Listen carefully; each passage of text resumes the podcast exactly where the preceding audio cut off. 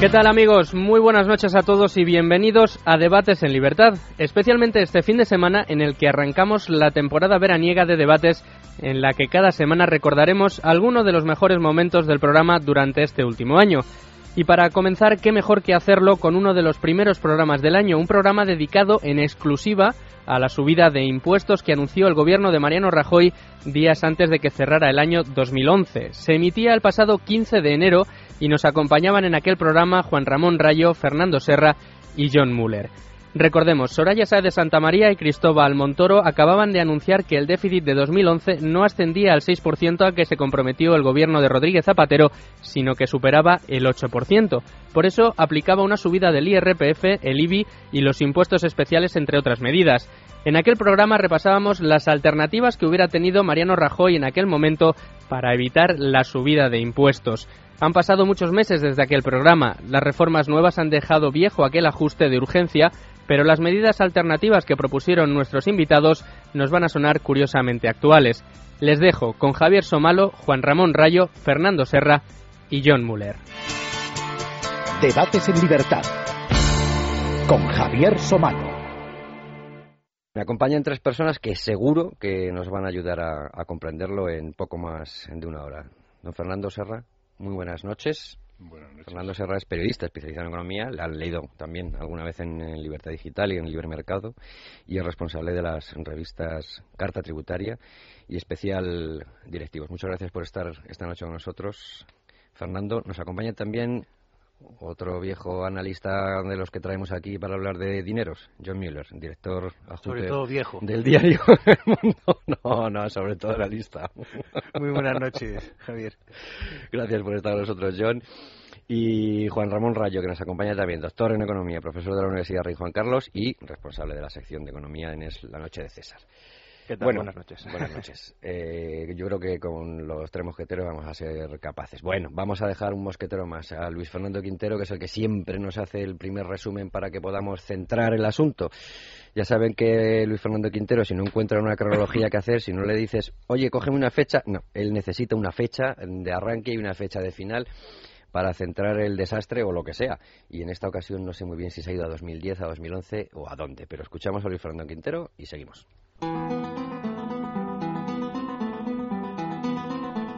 8 y 9 de mayo de 2010, en una cumbre que los líderes europeos recordarán por décadas, deciden el primer rescate de los países periféricos con problemas. Merkel advierte a Zapatero que vigilará a España. Entonces, la prima de riesgo española ya había superado los 160 puntos básicos. Tres días después, el 12 de mayo, Zapatero anuncia el famoso tijeretazo y fija un objetivo de déficit del 6% para 2011. Diciembre de 2010, la prima de riesgo supera los 250 puntos básicos. El gobierno eleva el impuesto al tabaco, reduce los subsidios a la energía eólica y dice que va a vender sus participaciones en la autoridad aeroportuaria y la lotería estatal. Ambas privatizaciones parciales después fueron desechadas. Enero de 2011. La prima de riesgo se acerca a los 300 puntos básicos y el mercado cotiza la deuda española a niveles de bono basura. España cierra 2010 con un déficit público del 9,2%, la mayor parte culpa de la incontinencia de gasto de las comunidades autónomas. Junio de 2011. Zapatero anuncia que adelantará las elecciones al 20 de noviembre de ese año. Septiembre de 2011. El déficit público sigue desbocado pese a las medidas de ajuste. Tras las elecciones municipales y autonómicas, los temores a que exista un déficit oculto no declarado por la Administración Zapatero a final de año crecen. El Parlamento aprueba una enmienda constitucional que obliga a los futuros gobiernos a mantener el equilibrio presupuestario. Las excepciones a la norma desvirtúan el objetivo de contención del déficit que inspira la ley.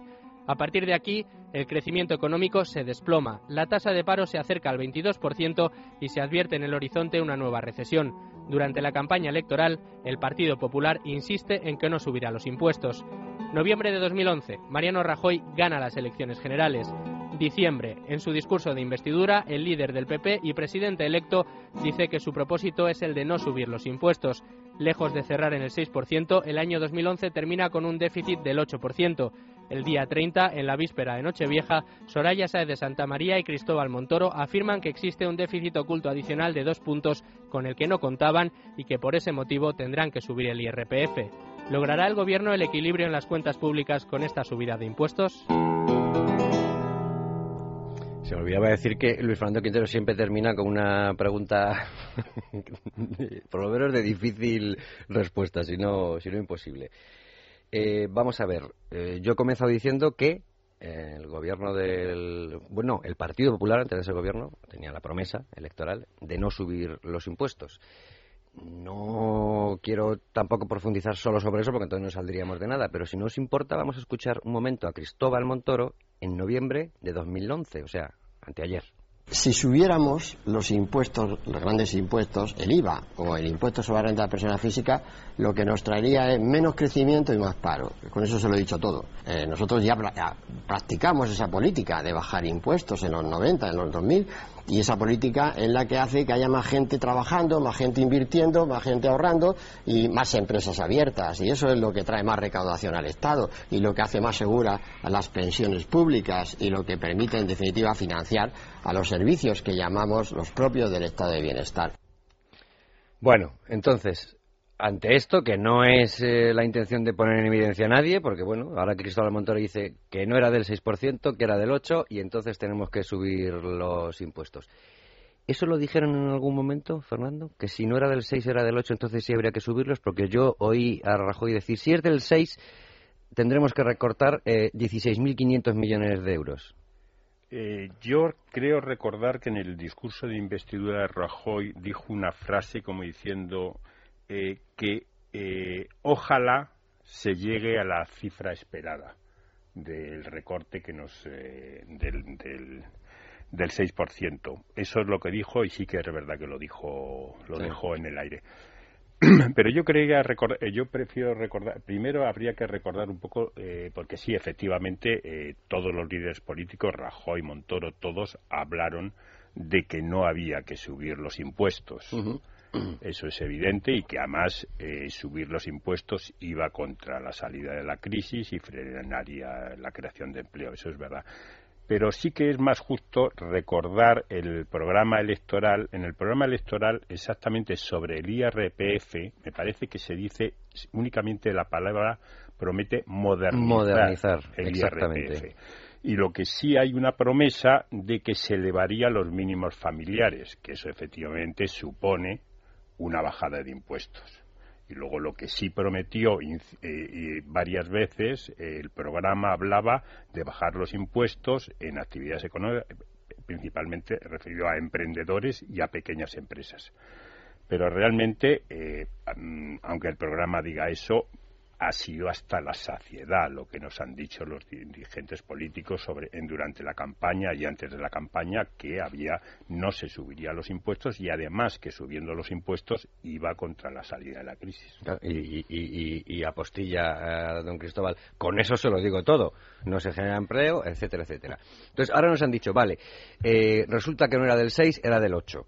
Eh, y según parece, en tres días descubren que era del 8 en esta casa hablamos del 8 hace, los que sabéis de economía, hace tiempo y supongo que el Partido Popular tiene análisis eh, de lo más serio que les decían que del 6 no iba a ser.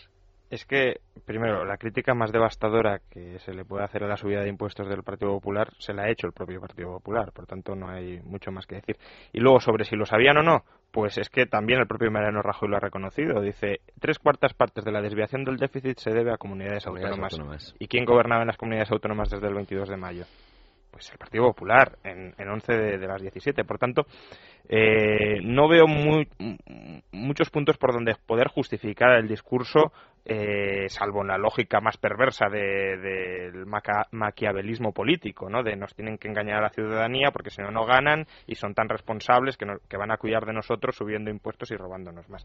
Pero dejando de lado eso, desde luego la política honrada aquí no se ha practicado en ningún momento. Nos han engañado al principio, durante y después. Pero, em, John, eh, ¿cabe pensar en un engaño o cabe pensar en una falta absoluta de previsión o una mezcla de las dos cosas? Yo lo que sí a veces eh, digo es que Rajoy nos brindó a los ciudadanos el hacer una regla de tres dijo para el 6%, 16.500 millones. millones. Y entonces yo era libre de decir para el 7X, para el 8X y despejar esa X es una regla de Bueno, tres. porque todos hablábamos mm, hasta Pero- de 7, 7 y medio. Claro, incluso y- 8, y pero- yo dije 8 y 4, por ejemplo. en- Pero no había una anotación o un, o un- o un- o un coeficiente que dijera, pero si es a partir del 8, entonces sí hay que subir el IRPF. Hombre, yo, yo me imaginaba, conociendo la situación y más o menos lo que le dijeron las comunidades autónomas a Rajoy en la reunión que tuvieron el 1 de diciembre, que, que íbamos a tener que subir los impuestos. Em, como todos pensaba que íbamos a subir el IVA, los impuestos especiales, y pensé que también el IRPF, pero yo pensaba que la programación de la subida tributaria iba a ser diferente y que se iba a situar al final del ajuste, no al principio del ajuste, por razones que son fáciles de explicar. Eh, O sea que, eh, perdona, eso eh, eh, que, que se iba a empezar por las, Sí, o sea, por vamos las a buenas noticias y luego las malas. eh, yo he escrito yo he escrito tres artículos en la última semana desde que Sí. se aprobó la medida. En el primero, que fue al día siguiente de- del Consejo de Ministros donde se aprobó, me opuse a la subida de impuestos porque porque era un engaño y segundo porque era más lógico subir el IVA. Eh, en, la en el segundo expliqué que el impuesto, tras una simulación con la tabla, quedaba claro que el 57% lo iban a pagar las clases medias y no los más ricos, como presumía el gobierno. Y en el tercero, que publiqué esta semana, he explicado cómo, al poner por delante, o sea, al poner la carreta por delante de los bueyes, lo que ha conseguido el señor Rajoy es complicarse la existencia para cumplir su objetivo, que es taponar el déficit. Y lo voy a explicar de una manera muy rápida para que lo entienda la gente. Tenemos dos déficits ahora mismo, en la- en- hay dos déficits técnicamente, el déficit cíclico y el déficit estructural. Miremos lo que ha pasado en el año 2011. La señora Salgado dijo y se presupuestó en las comunidades autónomas, en la Administración Central, todos los presupuestos se elaboraron con un crecimiento del PIB español, de la riqueza de la economía española, del 1,3%. La señora Salgado en julio sabía que eso no se iba a cumplir. Sin embargo, mantuvo esa previsión hasta el final, tan hasta el final que creo que antes de marcharse a su casa seguía insistiendo en que se iba a cumplir. Hoy sabemos que esa, esa- ese crecimiento no va a ser así, va a ser de un 0,7%. Si tú al 1,3 le restas 0,7, bueno, te queda más o menos 0,5, 0,6 puntos.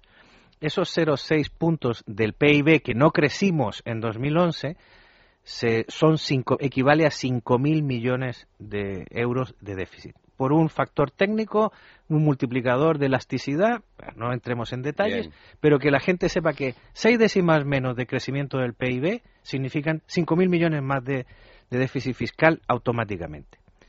Eh, con lo cual, si dice el señor Rajoy que tenemos un agujero en que nos hemos gastado 20.000 millones más, que equivale a ese 2% de diferencia que el señor Zapatero no ahorró en el 2011, hay 15.000 millones que corresponden a un déficit no cíclico, o sea, no causado por lo mal que ha ido la economía o por un error de predicción de la ministra, sino un déficit estructural. Y a ese déficit estructural el gobierno de Zapatero tenía que haberle metido la tijera y tenía que haber cortado, ya esté en las comunidades autónomas, esté donde esté. O sea, su responsabilidad era esa. Ahora veremos por qué aquí hay una derivada interesante. ¿Qué es lo que ocurre? Que cuando el señor Rajoy ha decidido subir los impuestos, la subida de impuestos del IRPF inmediatamente va a tener un reflejo contractivo en la economía. Más aún en una situación en la que ya todos los analistas y todos los expertos han vaticinado que estamos entrando en una recesión, porque hemos tenido crecimiento negativo en el último trimestre. El ministro. lo ha Sí.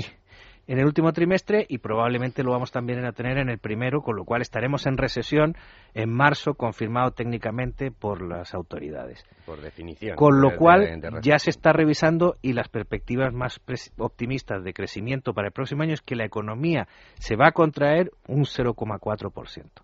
Ah, Optimista. Paco Cabrillo el otro día yo le pregunté en estos mismos micrófonos al presidente de esta casa y él dijo que con la subida de impuestos probablemente nos vayamos a un decrecimiento del 1. Otros economistas dicen que el decrecimiento va a ser del 2. Morgan Stanley, en su previsión de peor escenario para España, dice que puede ser del 3,7. Jesús. Entonces, si tú has metido una subida de impuestos ahora que va a ayudar a empeorar ese escenario que ya es malo, yo no voy a decir que la subida de impuestos va a suponer 0,6% del PIB, pero probablemente suponga un 0,1 o 0,2 por la contracción que va a haber del gasto. y por las transferencias de renta. Eso sin duda son 2.000 o 3.000 millones de déficit público adicional. Con lo cual, lo que ha hecho el señor Rajoy es pegarse un tiro en el pie porque ha tomado una medida contractiva que lo que va a hacer es empeorar todavía más el cumplimiento de su objetivo de déficit. Si el Producto Interior Bruto cae un 1% en el año 2012, el ajuste que hay que hacer es de 50.000 millones. Incluyendo los 11.000 netos que nos hemos recortado ya en, Sí, eh, yo quería solo recordar en estas cosas de que no ha habido esa previsión y que el, gobierno dice que se lo ha encontrado cuando se lo dijo dos días antes de constituirse el gobierno. Eh, se podían citar 20.000 informes, pero yo quería recordar, por ejemplo, dos informes que textualmente, uno de Funcas, hecho en septiembre, en septiembre, hablaba que no se va a cumplir ni ni de lejos el objetivo del déficit público y que se hará difícil que el déficit baje del 8%.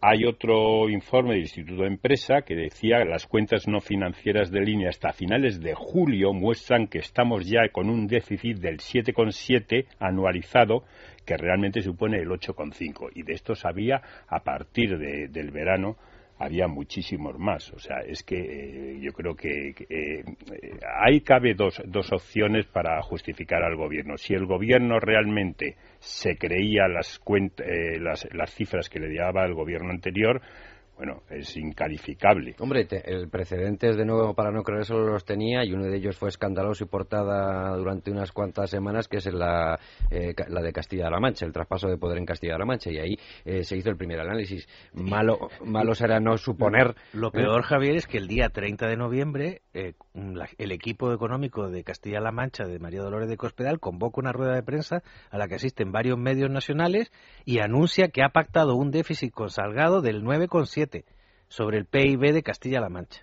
O sea, eso, esa desviación de casi 10% del PIB, cuando tenía que ser del 1,3 según lo que había marcado la señora Salgado, pues ya te da una pista de que la cosa no estaba bien. Aparte que yo creo que bueno, ellos mismos se acusan, ¿no? porque en la propia rueda de prensa del Consejo de Ministros, donde se anunció la subida de impuestos, le preguntaron a Cristóbal Montoro eh, que bueno qué grado de sorpresa había supuesto que el déficit fuera del 8 y vino a decir no lo cito textualmente, pero prácticamente. Bueno, ya lo anunciaban muchas casas de análisis, nuestros analistas, etcétera, etcétera. Con lo cual, la sorpresa ha sido relativa. la sorpresa es mía como bueno no no digo como, no no no no como periodista pero también eh, yo no sé si algún periodista le llegó a preguntar en algún momento oiga y si es superior tienen pensado subir impuestos porque a lo mejor esa pregunta no se le hicieron Hombre, responder nadie ante un déficit por encima del 7%. Nadie le preguntó al Partido Popular, como, porque como bien ha dicho Fernando, hasta el cansancio dejaron caer que su política no era subir los impuestos, era bajar los impuestos.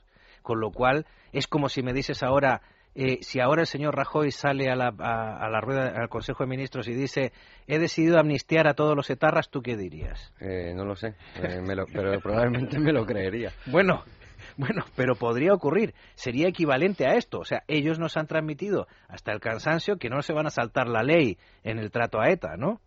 Sí, sí. Eh. Mm, lo que pasa que aquí, claro, exactamente. Pero aquí juegan con otras variables que conocemos que conocemos menos. bueno, pero, puede ser que no tengan más mm. otra opción, como dijo el señor Rajoy. Ya, pero yo creo que, antes de, de, hacer los análisis políticos, si digo económicos, si el déficit se cumplía o no se cumplía, o si era necesario o esta efectivamente yo creo que hay esa sorpresa que es del incumplimiento de una promesa, del incumplimiento de una promesa que es es justamente a la semana de constituirse el gobierno y además de la promesa principal, que ha, hecho el Partido Popular en la campaña y mucho antes de la campaña.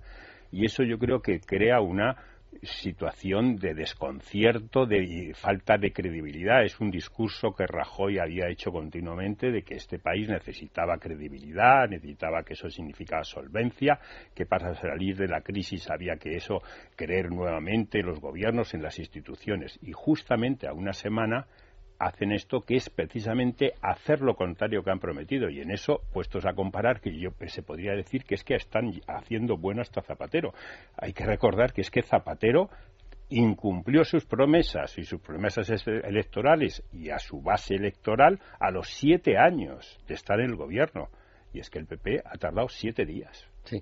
De todas formas, otra eh, razón para comprender esto, Fernando, es eh, lo que decimos siempre. Bueno, pues para hacer estas medidas de ajuste manejas lo que se maneja en todas partes. Y el otro día lo hablábamos con Carrillo. Con Cabrillo, eh, madre de Dios, con Cabrillo, perdón. Gastos e ingresos. Eh, tocas ambas cosas. Puedes ingresar más o puedes gastar menos. Lo decíamos aquí, en el caso de una empresa privada, si quieres ingresar más depende de ti y no tienes que quitarle dinero a nadie ni es por vía coercitiva, que es lo que es lo que son los impuestos. En el caso del Estado, el ingresar más es a base de impuestos. Y sin embargo, lo que sí se le está reprochando también es que, oiga, es que ha ido corriendo a subir los impuestos, pero no ha ido corriendo a recortar en Libertad Digital hemos hecho otros posibles recortes, otros ajustes alternativos. Si aún se hubiera hecho el máximo esfuerzo en el recorte y te, dijeran, y aún así tengo que subir los impuestos, eh, eh, quizá la crítica eh, estaría más mm, matizada, ¿no? Pero se ha hecho todo el esfuerzo en el, en el recorte? ¿O es que lo están dejando como segundo plato para apaciguar los ánimos después de subir los impuestos y dicen, y ahora vamos a cerrar todas las televisiones públicas, y ahora vamos a tal, y ahora vamos a cual? Bueno, es que de lo que están hablando incluso es de gestión privada de las televisiones públicas. Eso es. Eso es, yo te pago para que tú. Pero bueno, en cualquier caso, eh, yo creo que lo primero que tenemos que, tener claro es que no es, ya pasando al análisis económico, después del político, de que nos han mentido y de que eso le resta enormemente credibilidad, es que en la situación en la que está España no es ni mucho menos simétrico subir impuestos y bajar el gasto. Se está hablando de que, bueno, para reducir el déficit, pues podemos tenemos las dos palancas, por tanto da igual la no que... Son, no son vasos comunicantes, vamos, eh, eh, puedes utilizar... Y, no lo es por una crítica que la izquierda ha estado haciendo durante mucho tiempo y que es un dato el que tiene razón. Y es que el problema de España no es tanto la deuda pública, sino la deuda privada. Entonces, si eso es así, y es así, otra cosa es explicar el origen de esa deuda privada que no tiene nada que ver con la especulación, los mercados, etcétera, sino con el sistema financiero privilegiado, pero si eso es así, lo que tú no puedes pretender es subirle todavía más los impuestos al sector privado, que ya tiene de por sí problemas para atender el servicio de su deuda. Lo que tienes que hacer es bajar el gasto, sobre todo si nos ponemos a mirar cuál ha sido la evolución del gasto y de los ingresos públicos extraordinarios durante la burbuja. Es decir, lo que ha sucedido en este país ha sido que desde 2002 a 2007 tanto el sector público como el sector privado, el sector privado se puso a endeudarse, endeudarse, endeudarse y a gastar, a gastar, a gastar en función de esa deuda, y el sector público a vivir de los impuestos que cobraba a ese sector público, eh, perdón, privado exuberante. Bueno, tenías ahí unos impuestos, unos ingresos extraordinarios que, vamos, eh, si los políticos españoles hubiesen sido mínimamente previsores, hubiesen dicho, bueno, yo esto me lo puedo gastar, lo puedo, puedo hacer cualquier cosa con este dinero, pero desde luego lo que no puedo hacer es consolidar un gasto permanente sobre la base de unos ingresos extraordinarios. Bueno, pues lo hicieron. Lo que pasa es que a lo mejor no los consideraban extraordinarios ni burbuja. Eso es, ese es el problema, claro. Los consideraban, pues bueno, que aquí estábamos en una nueva era. Nadie es consciente de vivir dentro de la burbuja. Efectivamente. Entonces, ¿qué pasó? Pues que entre 2002 y 2007 el Estado creció un 50%. Claro, luego los ingresos extraordinarios de la burbuja se han desplomado y ahora nos encontramos que cuando ha bajado la marea hay algunos con eh, que están desnudos, ¿no? ¿Y, cuál es el problema aquí? Pues que si pretendemos sangrar a la ciudadanía que a su vez está hiperendeudada para mantener este estado hipertrofiado y sobredimensionado propio de la época de los ingresos extraordinarios de la burbuja, pues nos vamos a cargar al sector productivo privado. Y como esto no se puede hacer, pues el sector privado digamos que ya ha vuelto a la austeridad, eh, desde 2008 se han destruido millones de puestos de trabajo, es decir, nadie discutirá que el sector privado ha sido extremadamente austero, pero el sector público, desde el máximo punto de 2009, ha bajado el gasto. Bueno, mm. habrá que verlo porque no sabemos aún en cuánto cerrará el gasto este año, pero en principio lo iba a bajar un 3%. Es decir, incluso en 2011, antes de que nos hayan dicho que han gastado más de lo que se preveía, iban a gastar casi un 17% más que en 2007, en el pico de la burbuja. Yo creo que es evidente que no es lo mismo subir impuestos a un sector privado ahogado que bajar el gasto a un sector público hipertrofiado. Aludía Fernando Serra el discurso de investidura, luego si podemos y tenemos tiempo lo escuchamos, pero me lo pasa Luis Fernando Quintero.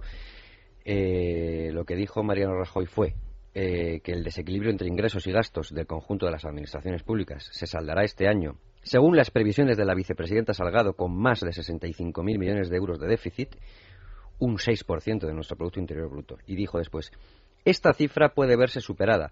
Lo sabremos en su momento. Pero después eh, fija el objetivo y que nuestro compromiso, eh, y a él nos vamos a tener, son 16.500 millones de reducción del déficit en el año 2012 para ese 6%, que aquí es donde dice, bueno, eh, lo veremos en su momento si esa previsión está mal y eh, tendremos que afrontar muchos más miles de millones. Pero incluso ahí puede haber trampa. Quiero decir, él habla de reducir el déficit, pero no habla cómo reducir Claro, el claro. Entonces, aunque se hubiese cumplido el 6%, él podría haber subido impuestos.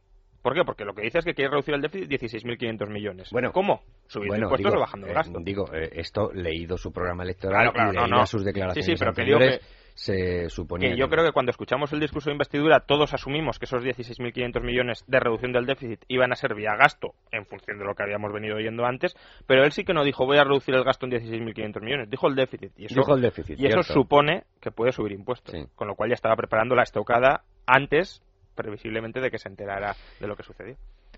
Mm, ¿Por qué es más injusto? Hemos visto muchísimos análisis esta semana. Más injusto el IRPF que eh, el IVA. Yo no sé si el debate es artificial o no, pero para que nos enteremos todos y todos los que nos están escuchando, escuchando eh, ¿a dónde afecta el IRPF? ¿A las nóminas? Pues vamos a ver, eh, igual que Rayo decía que no es lo mismo optar por reducir el gasto que aumentar los ingresos vía impositiva y tiene unos efectos económicos muy distintos, yo creo que tampoco los impuestos, los impuestos no son neutros. Los impuestos, depende de la figura impositiva, afectan más a una determinada actividad económica y otras, otras menos. Efectivamente, subir los impuestos nadie en principio lo, quiere y siempre eh, es eh, restrictivo de la actividad el no dejar eh, recursos libres a los ciudadanos, eso es verdad, pero es verdad, es verdad que subir el IRPF a clases medias, a clases altas, subir las rentas de capital como se ha hecho, lo que hace, y lo que dice Rayo, que es absolutamente cierto, es que afecta precisamente a la posibilidad de recapitalización de la economía, o sea, la, posibilidad de ahorro, que es lo fundamental. Siempre se dice en muchos análisis económicos que es que el problema es no consumir. ¿no? Eh, una salida de la crisis, además, en una situación tan endeudada como estamos, realmente la clave no es en consumir más, es en ahorrar más precisamente para recapitalizar las empresas. Eso efectivamente. Entonces, la subida del IVA sí que tendría un efecto más neutro, tendría un efecto similar a una subida salarial, eh, a, una bajada de salarios, pues se quedarían con menos dinero para el consumo. Entonces, sí que tendría un efecto, de que es más neutro, sobre todo dadas las circunstancias de la crisis y dadas las circunstancias del endeudamiento. Porque, lo digo, perdona si tiene que tacote cosas para, para que queden claras, porque claro, es, si eh, graba el consumo, en determinados bienes uno puede decidir si los adquiere o no, y entonces, mm, aunque sea eh, por, por, un, por un efecto de rebote, está ahorrando. Aunque no sea porque él quiere ahorrar, ¿no? Pero está ahorrando al no comprar eso. La manera de no pagar IRPF es no trabajar, no generar riqueza. la manera de no pagar IVA es no consumir y por tanto ahorrar. Pero en el IRPF no hay esa elección. Exactamente. Es así. Pero sobre todo tú oirás mucho, porque Cristóbal Montoro lo ha dicho esta semana, siempre dicen, no, es que el IRPF es progresivo y el IVA es lineal. Bueno, siempre se ha dicho, en, era doctrina económica clásica, que, lo, que, los impuestos indirectos y que en este caso el IVA era un impuesto injusto, pues porque lo pagaba el rico y el pobre y tal, y para También se decía que es el más bajo en Europa. Pero, eh, pero eso, eso es un escenario en que ese discurso yo estoy de acuerdo con él en América Latina, en África, en países donde hay desigualdades sociales manifiestas, donde no existe una red social Vamos, eh, en España es inaudito que se plantee ese argumento. Eh, ¿Qué pasa con los daneses? ¿Que son unos antisociales eh, liberales? Ellos sostienen su estado de bienestar básicamente con el IVA. O sea, ellos sostienen su estado de bienestar básicamente con el IVA. Todo el sistema de, flexibilidad laboral que tienen de flexiseguridad que llaman ellos, se sostiene básicamente con una subida del IVA que hicieron y que las, sociedades del norte de Europa están muy acostumbradas a mover el IVA porque están muy acostumbradas a ahorrar y a constreñir su consumo en momentos determinados y a ahorrar. A mí me parece que es una de las peores cosas que hay en la, en la decisión, que es precisamente el ejemplo que ha puesto doctor Rayo, ¿no? O sea, esto es el IRPF es no trabajar y, o trabajar menos o ganar menos pues, y el, y el IVA es precisamente eh, consumir ¿no? Y, y, no ahorrar. Es que además las decisiones de trabajar en ocasiones son marginales, ¿no? Algunas son, pues, o, trabajo ocho horas o no trabajo, porque no tienes la opción. Pero otras sí es, ¿emprendo este proyecto adicional este año o no lo emprendo? En, prensa yo creo que todos lo vemos claramente, eh, escribo este artículo o no lo escribo, tal. Pero no es solo en prensa, es en muchas cosas. Y claro, cuando tú estás en un tramo del IRPF, ya pagan, por ejemplo en el tercer tramo, pagando ahora un 40%, pues claro, lo que te has de plantear es, ¿me compensa emprender este proyecto del cual me quitarán el 40%? Y luego es que además, aunque decida, por ejemplo, 10.000 euros, me quitan el 40, me voy a 6.000 euros. Es que además luego, si esos 6.000 euros los quiero gastar en consumir, me quitan el 18%. con lo cual nos quedamos en 5.200, 5.100. Pero si lo quiero destinar a ahorrar, que sería lo lógico, vale, ahorro y me han subido también las rentas del capital, con lo cual pago eh, o el 21 o el 25 o el 27. Entonces, claro, dices, ¿hasta qué punto interesa incrementar la producción en España con estos tipos de impuestos que nos han... O sea, que llama a, hacer las Américas. No, y luego tienes más argumentos. O sea, 18 millones de personas presentan IRPF tú de pronto bajas en yo a mí me suele ocurrir yo vivo en un barrio obrero de Madrid y cuando bajo al garaje de pronto veo unos Volvos espectaculares, unos Mercedes impresionantes. Todos de color negro. Unos 4x4 y digo, pero bueno, ¿y esto? Y entonces, oye, yo no tengo, yo no, yo no quiero crucificar a los autónomos, pero los, muchos autónomos tienen unas grandes capacidades de ilusión fiscal que la gente que tiene una nómina no tiene. Eh, entre los que pagan con su nómina están también los pensionistas. Si superan un determinado nivel de renta, o tienen ahorros o rentas no de solo los autónomos, eh, no solo los autónomos. también hay asalariados con nómina profesionales liberales. Oye, eh, hace unos años salió un estudio magnífico de Gesta que decía que los dentistas de Madrid de media eh, decían que ganaban 22.000 euros. O sea que es impresionante.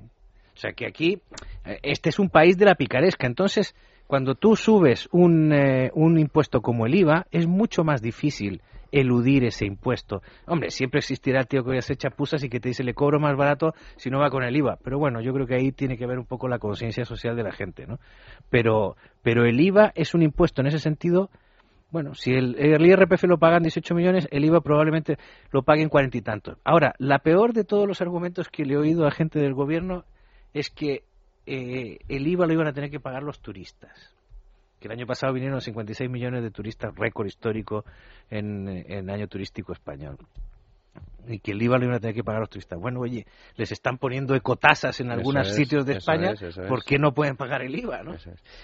De todas maneras, John, eh, habría que hacer un poco de autocrítica, un poco las posiciones que ha tenido, si quieres, la derecha más liberal y algunas eh, fuerzas políticas que se sitúan en, en ese lado. O sea, eh, siempre se ha dicho, eh, la posición era que subir los impuestos, eh, no había que subir los impuestos, que todo había que hacerlo vía reducción del gasto. Y eso, en principio, se está de acuerdo. Es donde más que hay que incidir en la, en la reducción del gasto. Pero entonces siempre se ha hecho un discurso de que tampoco el IVA. entonces ahora casi hay una reivindicación del IVA. ¿eh?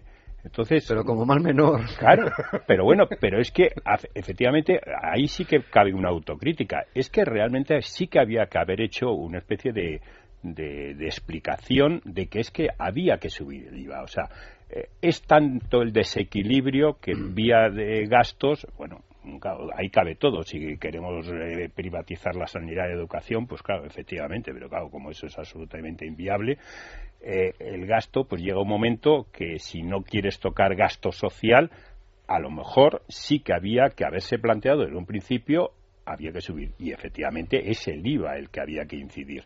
Y en esto. Mm, en esta casa hubo pues un profundo debate. Alberto Recarte defendió la subida. Efectivamente, y, solo habría que, que no.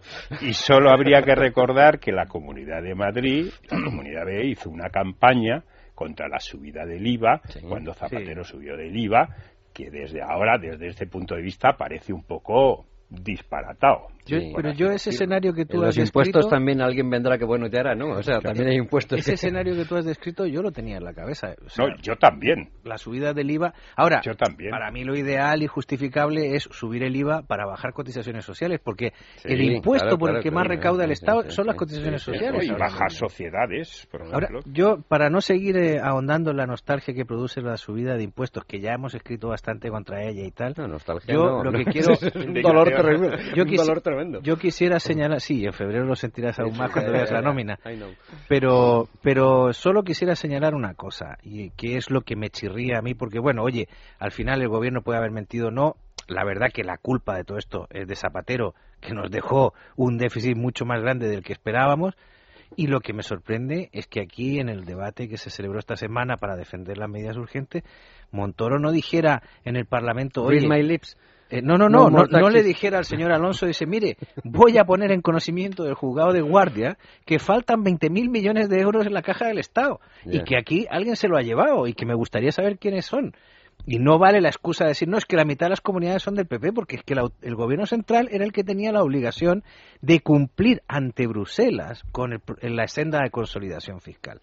Y si no hay un juzgado de guardia que atienda a esto, por lo menos debería haber una comisión parlamentaria en la que se sustanciara realmente que una comisión sería todavía peor. Da, la impresión que aquí el señor Rajoy, que si te fijas, él no defendió el decreto de medidas urgentes, él no ha aparecido, dice que da la cara, pero luego tarda 11 días en darla. Mm, aquí hay algo, y es que el señor Rajoy en su discurso de investidura dijo que no iba a mirar atrás, que no iba a levantar las alfombras, esta, esta, esta relación de, que, que, que trascendió de que Zapatero y él se veían a, solas en los últimos en el crepúsculo del mandato del líder socialista evidentemente cuajó en una buena relación que ha hecho que, que el señor Rajoy no quiera ir a cuchillo contra los gestores que han provocado este descalabro. y, en cambio está síndrome, y están con han estado a la defensiva 13 o 14 días exclusivamente por esta pirueta que quiere hacer el señor Rajoy. Oye, muy brevemente, porque tenemos que hacer una pequeña pausa y así lo dejamos en, suspenso para que haya más, más atención, estas cosas habituales. Esto se podía haber hecho sin tocar, o sea, ¿se podía haber hecho un, ajuste sin tocar ningún impuesto? ¿Ninguno? Yo, personalmente, yo creo que no. ¿Rayo? sí. ¿Tú crees que sí? bueno, Rayo lo ha demostrado. No, no lo ha este demostrado. Empíricamente, eh, a ver, el papel aguanta muchas Pero cosas. Tú, ¿qué ajuste me estás diciendo? ¿El del 30 de diciembre o el que hay que hacer durante el año 2012? Mira, el ajuste necesario. ¿El ajuste necesario? Pues yo creo que necesario... Eh, yo creo que el ajuste necesario no. El ajuste necesario, claro que desde los 16.500 que hablaba Rajoy, pues ya estamos en 40, 50 y algunos hablan de bastante más. Y sobre todo ahí va eh, sobre las previsiones de crecimiento de la economía. O sea, es que todos los indicadores están en caída libre. Y efectivamente, o sea, en la previsión de una caída del 0,5 no se lo cree nadie. O sea, yo efectivamente me creo un 1, un 2 y hasta un 3% de caída del PIB. Y entonces, con esa caída del PIB, o sea, es que los ingresos, por mucho que hayan subido, es que se van va a ser absolutamente inútil.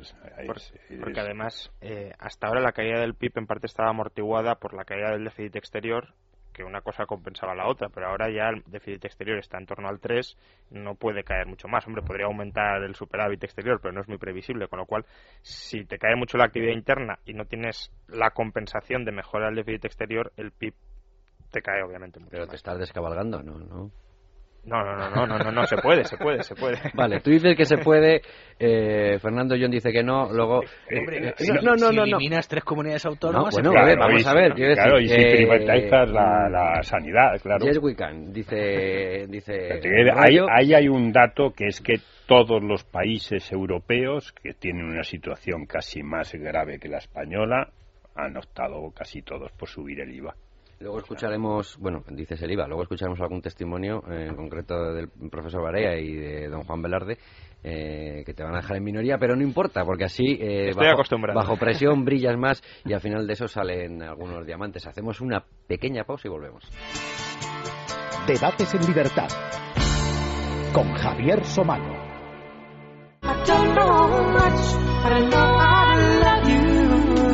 Los fines de semana de este verano. De cinco y media a siete y media.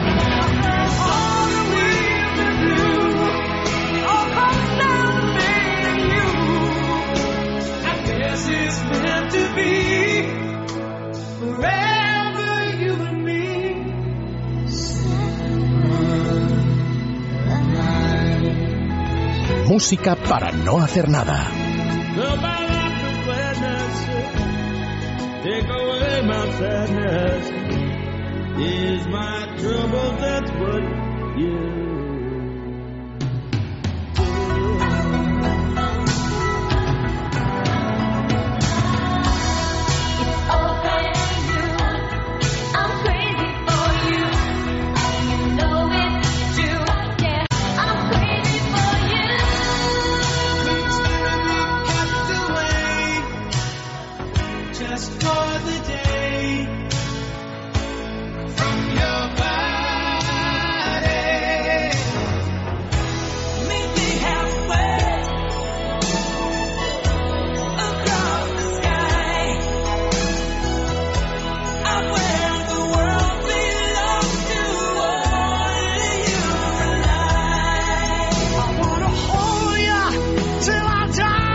mejores canciones del mundo.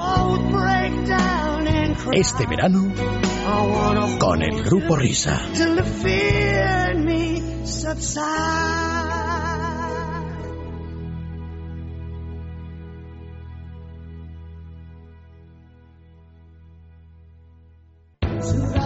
Que tienen problemas con su mascota, que no tienen mano con las plantas y acaban chuchurrías, bueno, tienen que escucharnos a las 11 de la mañana, de 11 a 12, Jungla de Asfalto. Padre Mundina, buenos días. Muy buenos días, mujer. Miguel del Pino. Que los animales tienen que dar siempre satisfacciones. Estupendo, pues aquí tenemos una cita los fines de semana con Jungla de Asfalto. Para eso estamos, mujer, para solucionar los problemillas. De 11 a 12, sábados y domingos, no se lo pierdan. Jungla de Asfalto, con el Padre Mundina y Miguel del Pino. Es la mañana de fin de semana. Para los mm, fans de los distintos cantantes y grupos, los cantantes enfermos y grupos son Maldita Diarrea, Ah, es la diarrea. Laura Menopausini, Laura En Gripe Iglesias, Ah, Iglesia, sí, sí, sí. Red Hot Chili Herpes, Celíaca Cruz, Mo- Moquillo y los Trogloditas, Betadine Osborne, Bárbara Stresan, Pensaba que era Bárbara Springer. Rocío Curado, Moquedades, El Canto del Moco, Albano y Morfina. Sí, estamos. eh, Malucha. Malucha. Y. Corre, corre, corre. Bueno, pues ya veo que están todos mal. o sea que- El grupo Risa es radio. Es sensacional. Debates en libertad. Con Javier Somano. Bueno, Rayo, mira, vamos a escuchar si quieres al profesor Barea, que además, eh, si hablamos de recortar gasto público, todos conocemos los tijeretazos, la- las tijeras de podar, como dice Federico, de del señor Barea. Pero sobre la subida de impuestos, a ver qué nos cuenta. no tendrán eh, más remedio que aumentar los ingresos y con lo que han hecho no habrá bastante. Con reducción del gasto ya no es posible. Ya la reducción del gasto era muy importante, pero bueno, no es bastante para reducir cuatro puntos o cuatro puntos y medio que hay que reducir este año. ¿Por qué? Porque son los dos puntos o dos puntos y medio de este año más los dos puntos que nos hemos sobrepasado el año pasado. Pero ni con eso habrá bastante. En la vía del gasto dicen que ya han hecho una reforma y que esto es pero como no han publicado dónde han hecho la, la reforma, lo- las reducciones, de- no puedo opinar si hay eh, todavía campo donde aumentar esa reducción del gasto. En año y medio se hizo el ajuste de, de 4.5 de PIB, de déficit de PIB, y se ingresó estando entrando España con un déficit por debajo del 3% del PIB. Se hizo una parte por subida de impuestos, creo recordar yo. Una parte no demasiado grande, pero sí la mayor parte fue reducción de, de gasto. Bueno, pero se hizo una parte, con subida de impuestos, algún impuesto se subió. Juan Ramón Rayo de Doctor dice ver. que no hace falta. Vamos a ver. Bueno, habría que, decir- eh, que- que decir que este es el 40%, o sea, Claro. el ajuste ha sido un 40% Claro. vía, vía, impuestos, impuestos. pues, Claro. Sí, sí, sí, no, ha sido un ajuste, vamos, 50-50 al final, vamos. A ver, yo el, el argumento lo baso, aparte de todo lo que, todas las partidas que hemos ido detectando, pero luego ahí se puede discutir o no, pero básicamente en dos datos llamativos. Se suele decir que el 75% del, del gasto público es gasto que no del que no podemos disponer de él. Pues eh, lo básico, justicia, seguridad, estado de bienestar, prestaciones de desempleo, intereses de la deuda, etcétera, ¿vale? O sea, nos queda un 25%, Ujú. asumiendo que ese dato es bueno, ¿vale? Es que un 25% son más de 100.000 millones, que es todo el déficit. Pues eso a cero. Luego, si queremos otro dato quizá menos de brocha gorda. Pero eso a cero se puede. Son básicamente. a ver, eh, se puede. Si te quieres enfrentar con grupos de presión, si estás dispuesto a enfrentarte con grupos de presión, sí. Si no, no. Luego, eh, entre eh, 2002 y 2007, he comentado que el gasto aumentó un 50%. Si hubiésemos congelado el gasto público, que no nos hubiese pasado nada, Alemania lo hizo, hoy, pese a la entrada de los estabilizadores automáticos, es decir, pese a que se dispararon los gastos por desempleo y a la caída de la recaudación, tendríamos superávit. Por tanto, yo creo que la referencia debería ser clara y es volver a una estructura similar a la de 2002 en todos los aspectos. ¿Por qué? Porque en 2002 aún no habíamos entrado en la burbuja. Y eso incluye también tocar estado de bienestar. Eh, por ejemplo, en educación, los gastos en educación desde 2002, han aum- 2002-2003 han aumentado un 80%. Resultados, ah, con los mismos alumnos. Resultados peores. Pues quizá haya que revisar eso. Eh, luego, también cuento, obviamente, los efectos que tendría una reforma laboral eh, muy potente. Es decir, una reforma laboral que te permita reducir... Bueno, esa, esa está pendiente. Claro, claro, pero es que en prestaciones de desempleo se nos van Un, 40, un 50, lunes de estos será. 40 50 mil millones.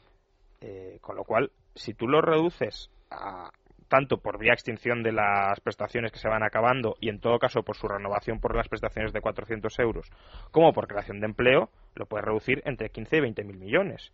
Con lo cual, margen, incluso tocando partidas que se consideran claves del Estado social como prestaciones de desempleo, vía creación de empleo o vía revisión, porque tenemos una de las prestaciones de desempleo más generosas de Europa, vía revisión del Estado social, eh, reduciendo gasto en educación y copago en sanidad, creo que hay un margen de sobra. Otra cosa es que efectivamente reconozco que con la clase política que tenemos es poco realista que quieran plantear estas batallas, pero precisamente por eso Bueno, no está mal, ¿eh? Digo, Quiero decir, como batalla no está mal si aplicas ese paquete de medidas. Pero- probablemente pero eh, los por eso- incendios de Roma serían eh, unas brasillas. Pero precisamente por Eh, eso hay que denunciarlo, porque es que si no, si ni siquiera se oye este mensaje, pues ya... eh, Parece que escuchemos a Juan Velarde también sobre el mismo y sigo presionando un poco a Juan Ramón Rayo porque luego le- porque es que a lo mejor al final me dice que se puede hacer bajando los impuestos. Por supuesto. Va- vamos a escuchar a Juan Velarde. Eh, no había otra opción. Lo del IVA que se habla continuamente, pensemos en lo que ha ocurrido con la recaudación del IVA en la subida anterior. Subió previamente como consecuencia de a un apresuramiento de compras y a continuación de esto se ha derrumbado y el IVA se ha derrumbado. Entonces, eh, subir el impuesto a sociedades. En España eso sería realmente pues una situación eh, pues lamentable. La única salida que quedaba era por una parte sí yo hubiera sido quizá un poco más valiente en el corte del gasto. Eso de bueno el 20% quitamos a los sindicatos y eso el 50% o el 70% a los sindicatos y a la COE, etcétera. Pero por otro lado, por el lado de los ingresos, no había más solución que subir el IRPF. No había otra, otra solución dada la magnitud del déficit que existía. Bueno, que, es, que esto no es un cara a cara entre, entre Rayo, Barea y Velarde, pero por la vía de los ingresos, eh, ¿cómo lo haríamos? Yo por la vía de los ingresos eh, habría potenciado reducciones de todo aquello que afecta al ahorro. Eh, básicamente, rentas del capital, que se, que se ha subido al 27%, una exageración, se recaudan menos de 7.000 millones. Mm, si hubiésemos colocado un flat tax al 10%, Eh, háblame. un tipo tarifa plana, una tarifa Tipo plana único, Bien. tipo único al 10% por ejemplo la recaudación eh, pues habría caído a lo mejor a la mitad porque estaba en el 20 pues del 20 al, al 10 la mitad pero habría estimulado muchas más operaciones aparte de la recapitalización de las empresas por tanto 3.000 millones se pueden perfectamente perder por ahí y luego impuesto de Pero sociedades pa- por, por contestarte como Rajoy, ante esa que me acabas de decir, o no, ¿por qué? Por- sí sí se pueden no es automático. El ingreso de los impuestos, desde luego, es automático. El que tú dices es posible. No, o sea, vamos a ver, este año se han recaudado 7.000 por eh, rentas del capital. Si Mm. lo rebajas al- a la mitad, más o menos las operaciones no tienen por qué ser distintas. O sea, pues eso, 3.000, 3.500. Perderás 3.000, 4.000 millones como mucho, no contando con que se incrementen las operaciones. Ahí no estoy asumiendo ni la AFER ni nada. No estoy asumiendo que a menos impuestos habrá más recaudación. Estoy hablando simplemente de bajar y, y que aumente, eh, o sea, y que se- proporcionalmente se reduzca la recaudación que probablemente ahí sí aumentaría, pero ya ni siquiera lo cuento. Y luego, sociedades. Por sociedades se recaudan ahora mismo unos 20.000 millones. Bueno, se- hay margen para reducirlo, pues a lo mejor a la mitad también. ¿Tenemos margen para perder 13.000 millones? Sí, si se emprende una reforma de verdad en todos los ámbitos del Estado. Si no se quiere, pues a lo que vamos es a tratar de mantener en la medida de lo posible el chiringuito eh, sangrando las clases Entonces, medias. probablemente, eh, Fernando John, esta, esta medida era la más rápida que se podía tomar. De hecho, según cuentan ellos mismos en su biografía de recién llegados al poder, la toman en tres días. Oye, ¿de que de cuándo la déficit tanto? Ah, pues eh, IRPF, y la toman en tres días, es una cosa automática. Y este planteamiento que hace Rayo, que lo someto a vuestro análisis, quizá eh, sería muchísimo más progresivo, necesitaría más tiempo. Sí, sí, bueno, la, ra- la rapidez, eh, que es un poco la explicación que, que única que cabe Eso es. en, en- para haber tomado esta medida, haber tomado la contraria que se ha prometido, claro, es la rapidez de ingresos. Y que nos Entonces, vean desde fuera. bueno, aparte No sé. efectivamente de eso, pero vamos, la rapidez de ingresos, claro, el IVA tiene, tiene eh, había que esperar el trimestre y realmente el IRPF va a las nóminas de febrero. Eso es. A mí, pero me, me cuesta creer que, que sea que sea esa la, eh, sea la razón. Eh, Yo, de toma- eh, eh, respecto al gasto, yo a, a Rayo le quería decir que también ahí mm, había que eh, algo mm, eh, más importante. O sea, hay que es que el eh, eh, Rajoy ha subido las pensiones. O sea, Es verdad. algo Además dijo, es lo único en lo que... Claro. eh, el- el- lo de es- que es eso que iba a ser a, lo único. a mí me parece igualmente claro, pero, es que- Pero es las que- pensiones no es lo peor, mantiene la renta de emancipación, que no sé si a usted se la dieron cuando le correspondió emanciparse. Sí, pero A bueno, mí no. pero me, me figuro ¿Has que tendrá yo? menos efecto, o sea, el volumen de que Sí, supone pequeño, pensiones y lo otro- y Como, ejemplar, como ejemplarizador, y realmente y además sube las pensiones cuando luego termina reconociendo que la reforma que hizo el gobierno anterior sobre las pensiones que va a entrar en vigor no el año que viene dentro de dos años que se pone en vigor progresivamente en diez años eso significa que se van a llegar a reducir las pensiones entre hasta un 20%. O sea, eso es, es contradictorio. O sea, las- todavía, todavía peor, porque dice que hay que extender todavía más el periodo de cómputo para rebajarlas todavía más, con lo cual está reconociendo que es que la seguridad social está en dificultades estructurales, pero la sube este año. Bueno, no- me tienen que explicar ahora eh, el asunto este de, de la subasta del otro día, que Pero- tantos aplausos generosos, y dime, John. Ah, bueno, No, no, si quieres hablamos de la subasta. Eh, no, que una de las cosas que, que precip- vamos a ver, una de las cosas que, que precipitó la adopción de esta medida del IRPF era que precisamente ellos veían una gran ventaja en el hecho de que vulneraban sus propios principios. Una ventaja Sí, porque, porque fuera quedaba bien. No, porque el, razonami- el Sacrificio. razonamiento que hubo en el Consejo fue el siguiente, eh, en el cual se opusieron solo dos personas a la subida, que fueron, según mis informaciones, Luis de Guindos y José Manuel Soria. Nah, total. Eh, eh, pero pero, hubo unanimidad en el resto y asentimiento y, y muchos comieron sopa, los que básicamente no saben nada de economía, que, que son una gran mayoría, comieron sopa mientras Rajoy dictaminaba. Pero el tema es que escogieron esta medida porque pensaron, ya que el descubierto que nos ha dejado el gobierno de 20.000 millones es espectacular y cuando los mercados abran el lunes nos van a castigar y la prima de riesgo se va a ir a 500 puntos, este fue el escenario mental sí, que estábamos sí. que había sobre la mesa. eh, tenemos que hacer algo que los mercados no hayan descontado. Los mercados ya han descontado que podemos Que subir hemos- el IVA. y que hemos ganado las elecciones hace mucho. Con lo cual, ¿qué no han descontado los mercados? A ver, ¿qué se os ocurre que los mercados no se les...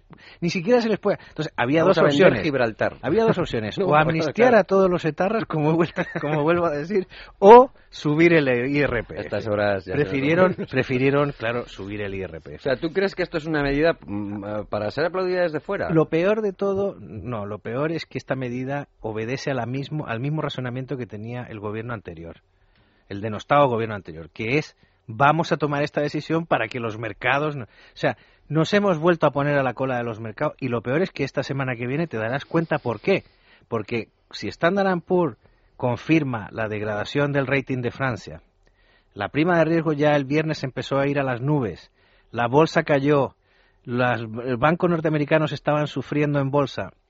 Esta semana, cuando el señor Sarkozy venga el lunes a presentarse con el señor Rajoy, probablemente la noticia que haya en los telediarios sea que a Francia le han quitado su calificación. Pero lo peor es que Standard Poor's sugiere que le podría, de- podría degradar la calificación del Fondo de Estabilización Europeo, que aún no hemos acabado de constituir.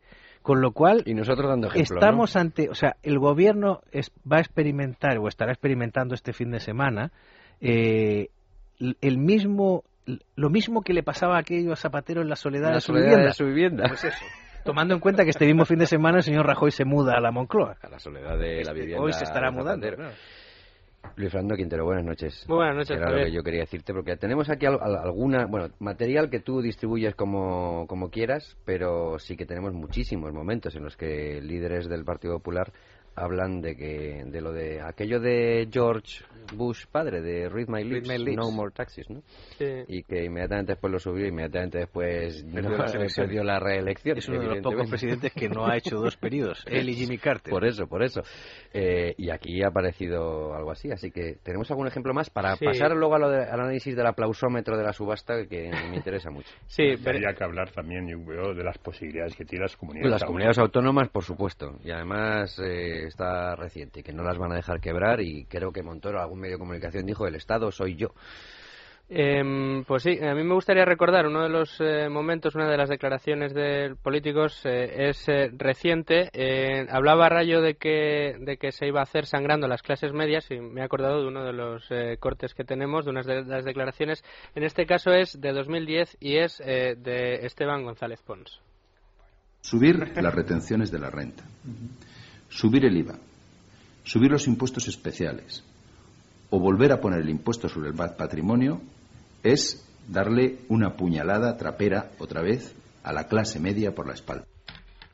Bueno, tampoco se. No hablaba de sangrar a la clase media, pero Bueno, era una puñalada tampoco- trapera. por Tampoco tiene espalda. responsabilidades de, de económicas, ¿no? Eh, No, pero además no está ni en eh, el gobierno, con eh, lo cual claro, sigue siendo pasillos en el Génova. No, pero vamos a ver, si la siguiente puñalada trapera de la que podrá hacer alusión Pons, ya, ya la oiremos. Yo creo, yo, creo, yo creo que haber elegido a González Pon es un poco Bueno, pues. Eh, Claro, sangriento. que cierta mala podemos- voluntad por Sí. parte de los coordinadores de este programa. No, no, no, no, no, no, no, esto No, no, Luis Fernando Quintero que es- trae aquí los audios y allá... Esto es campaña electoral. Y mm, bueno, eh, hemos dicho que hemos hablado de González Pons, eh, pero también tenemos un ejemplo muy cortito de María Dolores de Cospedal. Nunca se ha salido en España, nunca, nunca, de una crisis económica subiendo los impuestos. Nunca. Es que, quiero decir, eh, mm, eh, con el anterior gobierno, en siete años, tenemos una fonoteca en la que se puede hacer eh, cuando dijeron blanco y fue negro y duraría cuatro horas. Pero es que eh, llevan muy poco tiempo y ya tenemos unos cuantos minutos. Sí, bueno, ¿No? eh, eh, y aquí hemos hecho Sí. muchas de las de, Hombre, de es las que del nos antiguo- lo ponían muy fácil los del gobierno del Partido Socialista. ¿Tien- ¿Tienes alguna más? Sí, tengo una, pero muy reciente, concretamente de lo que has hablado antes de, de Mariano Rajoy Sí. en su discurso de investidura. A ver cómo nos contaba lo de que a lo mejor la cosa no era como nos habían contado. A ver. El desequilibrio entre ingresos y gastos del conjunto de las administraciones públicas se saldará este año, según las previsiones de la vicepresidenta Salgado, con más de 65.000 millones de euros de déficit, un 6% de nuestro Producto Interior Bruto. Esta cifra, ojalá que no, puede verse superada. Lo sabremos en su momento. Bueno, ya llegó ese momento. ya sabemos. Y caray, y caray todo lo que ha El sucedido. momento llegó nueve días después. Sí, el que no ha llegado, mm, mira, eso no me quiero desviar, pero el que no ha llegado es el de la reforma laboral. Sí, Va pero de lo que habría lunes. que eh, eh, saber o, o esperar es que si realmente se queda en un 8%. Sí, porque Luis de Guindos dijo que estaría por encima y luego salió inmediatamente Y Montoro. ya se habla del 9 y del 9,5. Pero espera, Fernando, por, por no ponerme a temblar todavía. ¿Y eso significaría otra comparecencia con otro anuncio de subida de otro impuesto, de otro tramo, de otro sí?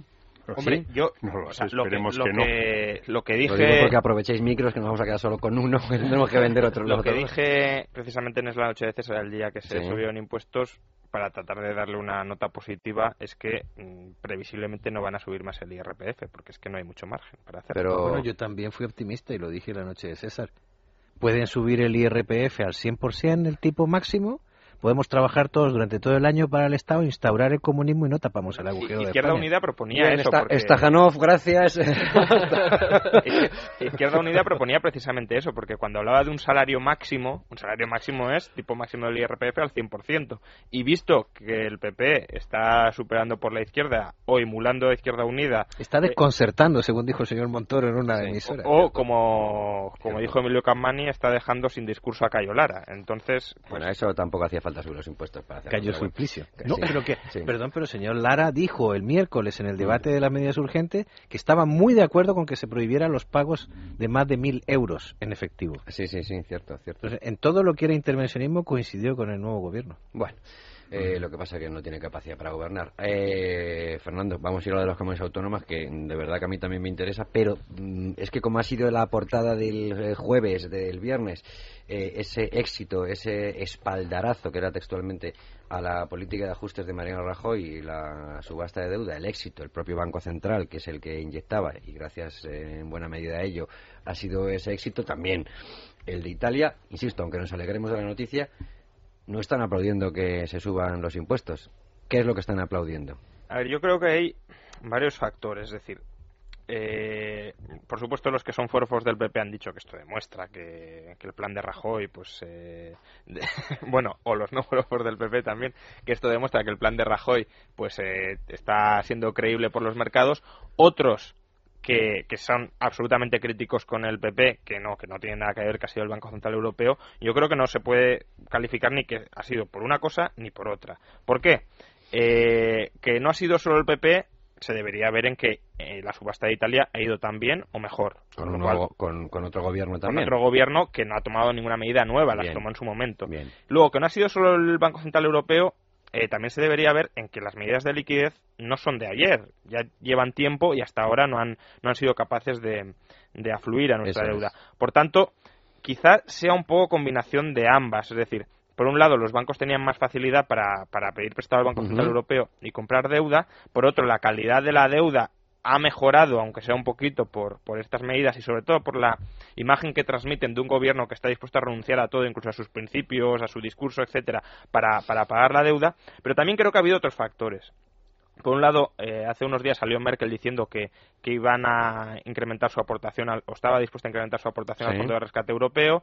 Luego, las autoridades bancarias, eh, la EVA, la Autoridad Bancaria Europea, dice que si la crisis se relaja, pues están dispuestos también a rebajar eh, la ratio de capitalización de los bancos, lo cual concede un mayor margen de apalancamiento. Ha habido buenas noticias que vienen de Estados Unidos de actividad económica, lo cual parece pues que, que puede haber un mayor margen para, para prestar. Hmm. Y, y luego, bueno, que de todas formas tampoco hagamos de una flor primavera. Es decir, ojalá se mantenga la tendencia, pero perfectamente puede ser que los bancos hayan decidido, aunque sea de manera especulativa, comprar y Por punto. seguir con, el, eh, con la metáfora eh, floral, no es un brote verde. No, no, yo creo que ni, ni mucho menos. Y yo creo que ahí eh, faltaría un dato, es saber precisamente este éxito en la colocación de, lo, de deuda es más inversores españoles o inversores extranjeros. O sea, yo creo Todo- que el dato es que todo lo que se compró lo compró la banca española. exactamente, claro. Y, y, eh, bueno, es que hubo una actividad intensa telefónica. Vamos a ver, hay varias cosas técnicas. A través del teléfono, te Sí, refieres. telefónica en el sentido de llamadas telefónicas a todos los bancos. Chavales, no podéis fallar en la primera subasta Sí, de sí, Mariano, sí, etcétera. estamos, Mariano Aquí hay que estar, el Banco Central Europeo nos está dando dinero barato y tal. sí. Y hay dos cuestiones técnicas interesantes. Uno, que el Tesoro ha dejado de anunciar, o sea, el Tesoro ya no saca ese calendario donde decía, voy a subastar tantos miles de millones en tal fecha. No, ahora lo anuncia, eso ya no lo dice el 1 de enero. Es como por Lo- sorpresa. Bueno, no es por, por sorpresa, Sí, pero, pero lo anuncia pare- con mucho menos antelación. parece que ha afectado también. Y segundo, muy interesante, porque el Banco Central Europeo está dando liquidez, barra libre de liquidez, a tres años. Entonces, para que ya no tengan ni que romperse la cabeza los señores de la mesa de dinero de los bancos, el Tesoro ha diseñado un bono especial a tres años. Con lo cual, tú compras el bono y ni siquiera tienes que estructurar tu compra de bonos, porque normalmente los bonos no coincidían con los años del préstamo del banco. O sea, el banco te prestaba tres años, tú tienes que devolver en tres años, era- pero el bono era a cinco, o alguna a diez, o una obligación a 18, o lo que fuera, ¿no? Eh, ahora les han generado Coincide. un bono específico que podríamos llamar el bono superadaptado a Bono- las necesidades bancarias. bono ad hoc, se puede sí, este es mejor que el bono español que teníamos antes, el bono ad hoc, que, que o sea, ya el tío no se tiene ni que romper la cabeza en estructurar la compra de, de inversiones. De, de todas formas, mm, tengamos en cuenta que los bancos españoles y europeos en general están hiperapalancados, eh, tanto en relación con sus fondos propios como en relación al PIB de las economías. Eh, si no recuerdo mal, los- el, el activo de los bancos estadounidenses representa en torno al 90% del PIB estadounidense. En Europa es el 320%. Y no se pueden permitir en estos momentos un apalancamiento mucho mayor. Es decir, aunque les proporcionen la liquidez, a menos que vean o estén empezando a ver que el activo es absolutamente seguro, que no va a padecer ninguna quita, porque si padece una quita se descapitalizan todos en el acto, no lo, no lo comprarían, a menos, eso sí, que haya presiones políticas. Yo el artículo que escribí al respecto dije, esto va a fracasar, digo, pero parte de la liquidez a lo mejor al final sí va al mercado de deuda por operaciones especulativas a corto plazo o por presiones políticas. Ahora vamos a pasar una etapa mala porque no, no solo Standard Poor's ha degradado, va a degradar a Francia y ha puesto en cuestión el Fondo de Estabilidad Económico, el viernes fracasaron las conversaciones entre la banca privada que tenía que hacer la quita a Grecia. Y, ha dicho que Dalara ha dicho que no, del Instituto de Finanzas Internacionales, ha dicho que no ha habido acuerdo, con lo cual el tema griego está muy mal y, y la posibilidad de una salida del euro de Grecia a mí me parece absolutamente mm, real, o sea, in- inmediata además. Eh, y, y- y luego, con lo cual yo creo que las próximas semanas el señor Rajoy espero que no diga aquello que dijo Zapatero de mm, la prima de riesgo es mi marcapasos, pero yo creo que Pues, estará muy pendiente. eso- con esto quería yo cerrar este capítulo, que parece que en el frontispicio anticrisis han puesto la prima de riesgo. Uy, quería darle un dato al profesor Rayo, Sí, ¿puedo? claro, cómo no. Es que él ha mencionado antes eh, el desapalancamiento de las familias como un elemento, o sea, el año pasado familias y empresas, no, se- no he podido discriminar el dato, pero entre familias y empresas se desendeudaron en la economía española en 65.000 millones. Este dato lo sé porque lo vi en la contabilidad del Banco de España. En 65.000 millones. Y el gobierno ha decidido meterle la mano al 10% de esa cantidad. Con Eso lo cual, sí era un brote verde. Imagínate, no, es que, es que el nivel de endeudamiento privado que hay en España es lo que realmente preocupa. Eh, le- le- el Estado ha metido la mano en la cartera de las familias y ha decidido quitarles el 10% de la cantidad que las familias estaban pagando de sus deudas, ¿no? O sea que eh, eso es un poco, te digo las magnitudes por si no, las y- conocías, que probablemente las y- conocías. Y, lo que es peor, hombre, si le, le mete mano para reducir su endeudamiento, pero aún así el Estado se sigue endeudando más deprisa de lo que las familias y las empresas se desendeudan, con lo cual eh, no solo dificultamos su, su, su desapalancamiento, sino que además aunque haya medidas correctivas del déficit, el Estado sigue endeudándose más de lo que se han desendeudado los otros, con lo cual el endeudamiento conjunto de la nación va aumentando. Y luego, si miras los últimos datos también, las familias están recurriendo cada vez más. O sea, la tasa de ahorro ya. Lo que revela la tasa de ahorro es que las familias están gastando. Han roto la hucha. Y se están gastando sus ahorros. Y los últimos depósitos del último trimestre también indican lo mismo. La gente está rebañando la hucha que ya ha roto. Eh, someter a la gente a una subida, al, al personal a una subida de impuestos en estas circunstancias es, es realmente un stress test. Y, y, y lo que, y lo que vamos a ver, bueno, la gente va a tener que aguantar, pero el problema es que el déficit es fiscal. No hablamos del déficit privado. Entonces, para, su- para enjugar el déficit fiscal, el, el esfuerzo, o sea, ellos- eh, el señor Montoro dice, no, es perfectamente progresivo, porque el más rico paga 7 y el menos rico paga 1. Sí, pero donde no es progresivo es en el reparto entre lo público y lo privado, donde el 60% lo recorta el Estado y el 40% lo pone el sector privado. y, y eh, eso mirando a las familias, pero las empresas que, como comentaba antes Fernando, se tienen que recapitalizar, el haber colocado eh, las rentas del capital al 27% en su tramo máximo, ¿eso qué significa? Por un lado, eh, muchas de nuestras compañías están siendo, pues por la crisis, su, su rentabilidad está cayendo.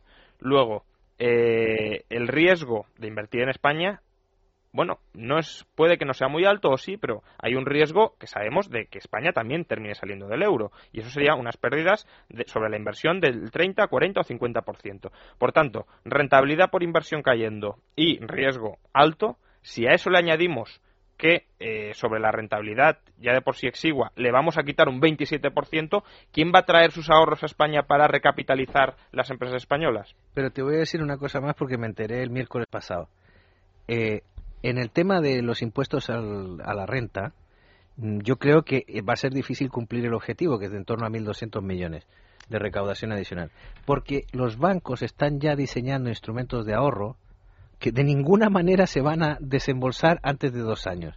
Con lo cual, se están diseñando ya estructuras financieras de ahorro para liquidarlas a partir de dentro de dos años, cuando este esta subida impositiva ya no esté vigente. Esto es lo que- Con lo- bueno. Esto- eh, no, pero esto es lo que luego. Bueno, eh, por lo menos para cerrar- todos los impuestos empezaron siendo Por provisionales. lo menos para cerrar, y si no me lo recuerda Luis Fernando, sí que quiero preguntar, eso mucha gente dice, ya, pero es que ha dicho que esto es una cosa mm, de emergencia, coyuntural, y que en dos años eh, no hay problema luego. Entonces no es una que no es una medida de ajuste coyuntural, sino que es para salir del paso y que no nos preocupemos, que al final, en 2013, no estaremos pagando más impuestos. Entonces, como es un... eh, más o menos, así lo han venido a decir. Sí, sí, que incluso pagaremos menos Que- impuestos al pagaremos final de menos. la legislatura. Entonces, como Pero es eso es una... 2018, 17. No, no. 2014. 2013-2014. No, no, Sería pero- declaración de Claro. 2014. Bien. Sí, sí. Pues eh, eso es lo que dijo Cristóbal Montoro. Pero bueno, eh, que, que le guardaremos el guardaremos el corte para ponerse dentro de unos años. Como pero la, la pérdida de credibilidad claro, total. pero vamos con las tres cuartas partes de- del problema, ¿eh? por decirlo de alguna manera, y con, eh, con la administración, con, con las comunidades autónomas. También hemos tenido noticias sobre los tramos autonómicos de IRPF y eh, la intención de la Comunidad de Madrid, que aunque fuera simbólico, se podía eh, bajar o no tocar el, el tramo autonómico del IRPF en Madrid y con el problema serio que es eh, el Estado autonómico en este en este sentido. Eh, de esta semana creo que es la noticia de Cristóbal Montoro diciendo que no se va a dejar eh, quebrar ninguna comunidad autónoma.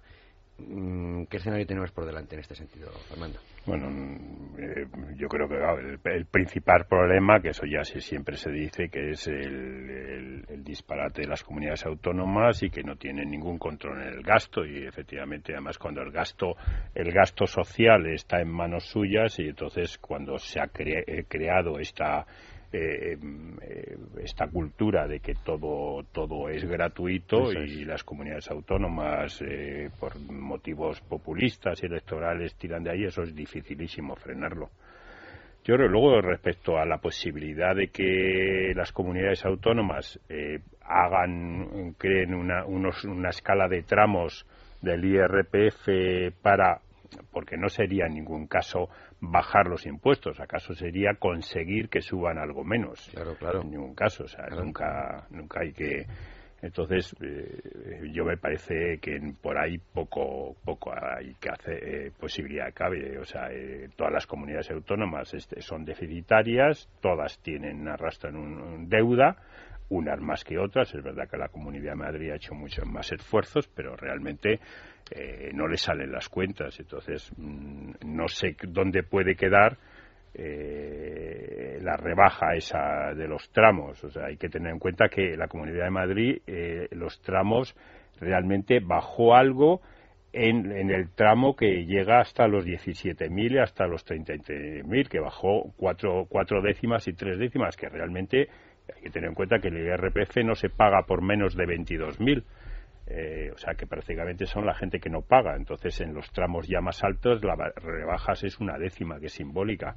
O sea, eh, en el otro lado está Cataluña, que Cataluña sí efectivamente eh, puso un, dos puntos más en el tramo por encima de los 175 o por debajo de 175 y otros cuatro puntos ya llegando cuando antes en el, en el 11 estaba el 45 la tarifa máxima la puso en el 43 Mm, tampoco creo que Cataluña, eh, cuando solo tocó los dos últimos tramos, los más altos, eh, 175, o sea, por debajo de entre 120.000 y 175 entre 100, y por encima de 175 consiguiera mm, realmente mucha recaudación, o sea, tocando esos tramos tan altos, o sea, realmente tampoco tocó los tramos medios.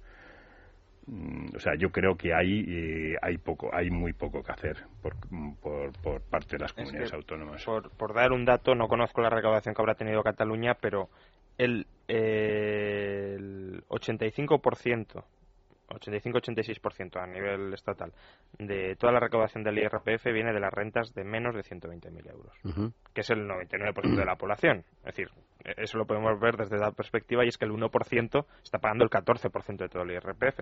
Pero, pero bueno, yo sobre las comunidades autónomas eh, pues vuelvo a lo de siempre, es que tenemos que volver un poco a la mentalidad pre-burbuja o incluso a la mentalidad burbuja, porque ha sido lo peor. Eh, en 2007 las comunidades autónomas estaban gastando alrededor de un 20% menos de lo que gastan ahora. Y lo que hay que ver es cómo es posible eso, porque las comunidades autónomas no se están haciendo cargo del desempleo ni nada de esto. Por tanto, mm, si reduciendo el gasto en torno al 20-25% se acaba el déficit autonómico. Pues... ¿Y es a partir del 2007 cuando dices tú que?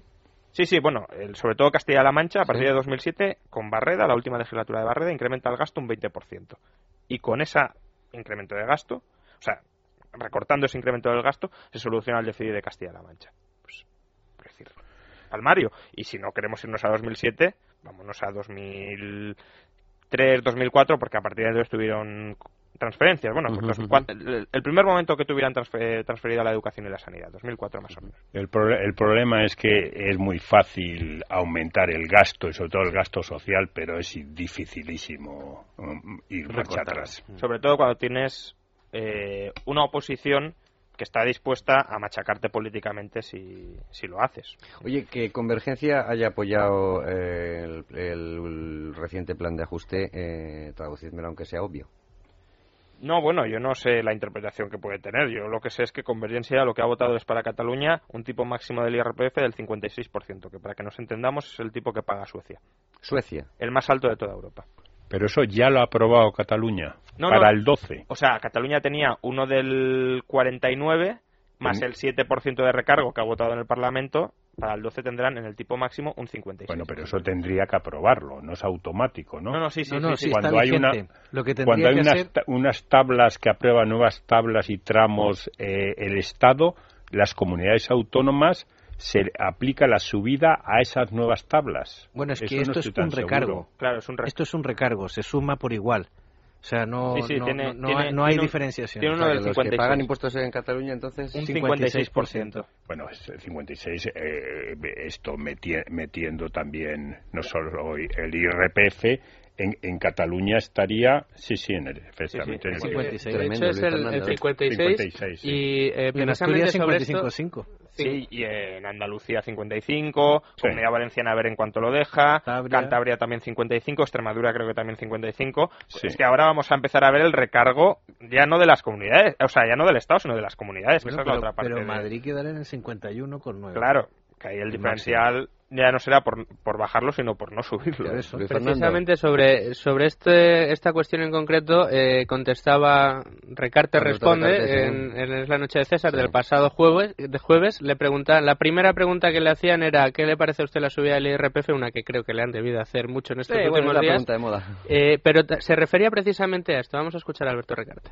La corrección del déficit requería tanto una reducción del gasto como una subida de impuestos a mí me parece excesiva la subida de impuestos directos que ha habido. Yo había escrito y defendido que las rentas de capital tuvieran una imposición máxima de en torno a un 24%, desde un 21% máximo que estaban, que el IRPF subiera hasta un 50%, pero no hasta un 52 o un 56, que combinado con el patrimonio en zonas como Cataluña están pagando el 60%. Sí, sí. Me parece una, una exageración. Eh, desde ese punto de vista, me parece un error. ¿Que había que haber subido los impuestos? Sí, y además yo creo que había que haber aprovechado para subir todos y menos el IRPF eh, y las rentas de capital y había que haber hecho un mayor recorte del gasto. Yo creo que esas son medidas que se han retrasado, pero que, bueno, em, son las primeras. Y ahí cito a, a Soraya Suárez de Santa María, que decía que es el inicio del inicio. Pues me temo que efectivamente es el inicio del inicio, nada más. El inicio del inicio, a ver Pero cuándo. no, pero no sabemos de qué. inicia. No sabemos de qué. Porque, Sí, porque si nos ponemos en reforma laboral también y las fechitas. o, en más, que se- o en más subidas de impuestos. o en más subidas de impuestos, pero también eh, es de esperar más mm, recorte de gasto, ¿no? Esperemos. ¿O no? Bueno, no Pregunto, sé, por los ¿no? dos consejos de ministros que ha habido después De de, la subida de impuestos, todo tiene muy mala pinta. No se habla, además, eso no se digo. de además. estudiar Claro, la son- reconversión del sector público empresarial, que eso no implica ni cierre ni privatización, pueden ser fusiones, que al final tenemos el mismo personal o un poquito menos y las mismas empresas, o sea que... Lo que hablabas tú, o sea, los, eh, las televisiones autonómicas. Hombre. ¿Qué quiere decir? Es una cosa... Pero es que han hablado de gestión privada. Sí, sí. Ah, pero eso No, es- no pero- privatización, No, gestión no, privada. no, ni privatización. O cierre, O o cierre, cierre, directo. porque privatización será si a alguien le interesa, pero Claro, tú ponlas a subasta. Pero claro, eso, eso es lo que dicen. Eso, eh, primero, vender eso es imposible. Yo he sido consejero en Telemadrid y sé las cuentas y vender es imposible. O sea, eso tienes que hacer un ERE de car- eh, mil, mil personas que además la comunidad se los tendría que tragar, Claro. esos empleados. O sea, que eh, pero esa empresa sí eh, tendrías que pagar dinero para que se la lleven. Así es. O sea, simplemente sería cabe cerrar y bueno, te quedas con los Y inmuebles. estamos hablando de televisiones, empresas públicas muchísimas, que aunque se está hablando de reducción de no sé cuántas, a- bueno, pero no se ve eh, estrictamente de, de ninguna manera. Hablabas tú de fusiones y me llevas, si queréis eh, volver sobre algún tema, me lo decís, pero sí tengo interés porque leí en ABC una especie de noticia de los seis magníficos, ¿no? Eh, que al final eh, la- el tejido financiero español se va a quedar en, en los seis bancos, cajas, como queramos llamarlos ya, que van a poder hacer frente al asunto, que son los archiconocidos por, por todo el mundo. Eh, ¿Eso mm, cómo puede quedar? ¿El panorama de la reestructuración financiera y en qué plazos? Hombre, se está hablando de que en febrero, creo, eh, Luis de Guindos presente una, una ley para... 15 de febrero. 100.000 dijo. millones, de febrero, 100.000 a millones partir de en- 100.000 millones de activos. Eh, bueno, Eso aquí- lo soportan seis. y lo soportan seis, efectivamente. Por que son- debajo de eso, entonces, haga el, come, el, el- el comecocos. Hombre, supongo que habrá algún tipo de excepción para muy pequeñas entidades casi locales o algo así, pero supongo que es, mm, no sé. eh, Tendrá que haberla combina- porque hay pequeñas cajas. Sí, sí, que- que- cooperativas que de funcionan crédito, bien. Claro, etcétera, sí, sí. Exactamente. Sí, no, probablemente pues a lo mejor combinen cantidad de activos con solvencia, ratio de solvencia, no se puede ser una ca- proporcional, no claro. se puede ser una caja, una caja pequeña si tienes un, una ratio de solvencia de menor de tal y si no pues tienes que buscar comprador o recapitalizarte o lo que sea. No lo sé. Yo, o sea, en esta crisis se están viviendo muchas incoherencias. Los políticos empezaron diciendo que que esto en parte era por un sistema bancario sobredimensionado, que era demasiado grande para quebrar, que tenía que ser rescatado, porque etcétera, y al final endémico, además, con las cajas. y que al no se final acabamos con entidades muchísimo más grandes de lo que habíamos empezado, no solo en España, sino también en Estados Unidos. Por tanto, bueno, eh, ¿es preferible eso que el banco malo? Hombre, pues sí. Es decir, el sector bancario es un sector absolutamente privilegiado. Banco Malo ya ha dicho Rajoy que, perdón, que no. ¿Para qué si tiene fondo de garantía de depósito? Ya, vale, Claro, no, bueno, si yo lo digo por ir, por ir garantía- guardando los cortes de que no. Sí, no, pero bueno, esperemos que no, porque claro, Ya. si además de todo eso ponle 100.000 millones más para recapitalizar la banca, ya ahora lo que pretende hacer es que los bancos sol- más sólidos, los que han sido más rentables, paguen las pérdidas de los bancos más, más despilfarradores. Hombre, me parece absolutamente injusto, pero desde luego preferible a que lo paguen los contribuyentes después de lo que ya nos ha hecho. Mm, Pues eh, hay Bueno, ¿y, qué, y qué va a suponer necesidad de recapitalización cuando realmente obliguen? Y yo no sé por qué mecanismo pueden obligar a los bancos Eso digo en valoración de los activos eh, Exacto, inmobiliarios al ¿Por qué? 50%. ¿Cómo? ¿Por decreto? ¿Cómo se hace eso? Sí, eh, por el Banco de España. Ah, claro. sí. A través del Banco Tú, de tú España. le pones, les obligas a hacer una provisión Sí. que a partir de tan, que ya existe, por Ya cierto. existe, sí, es, es un recargo de la es un provisión. recargar la provisión. ¿Con, qué, ¿Con qué gobernador? Eh, con el actual. Ah, bueno, con el actual se ha hecho, con el nuevo, pues a ver, ya veremos. Hay un recargo si tú tienes un activo inmobiliario más de tres años en tu cartera y no lo y no, o sea, tú le puedes recargar la provisión, con lo cual el banco en cinco años ya lo puede colocar.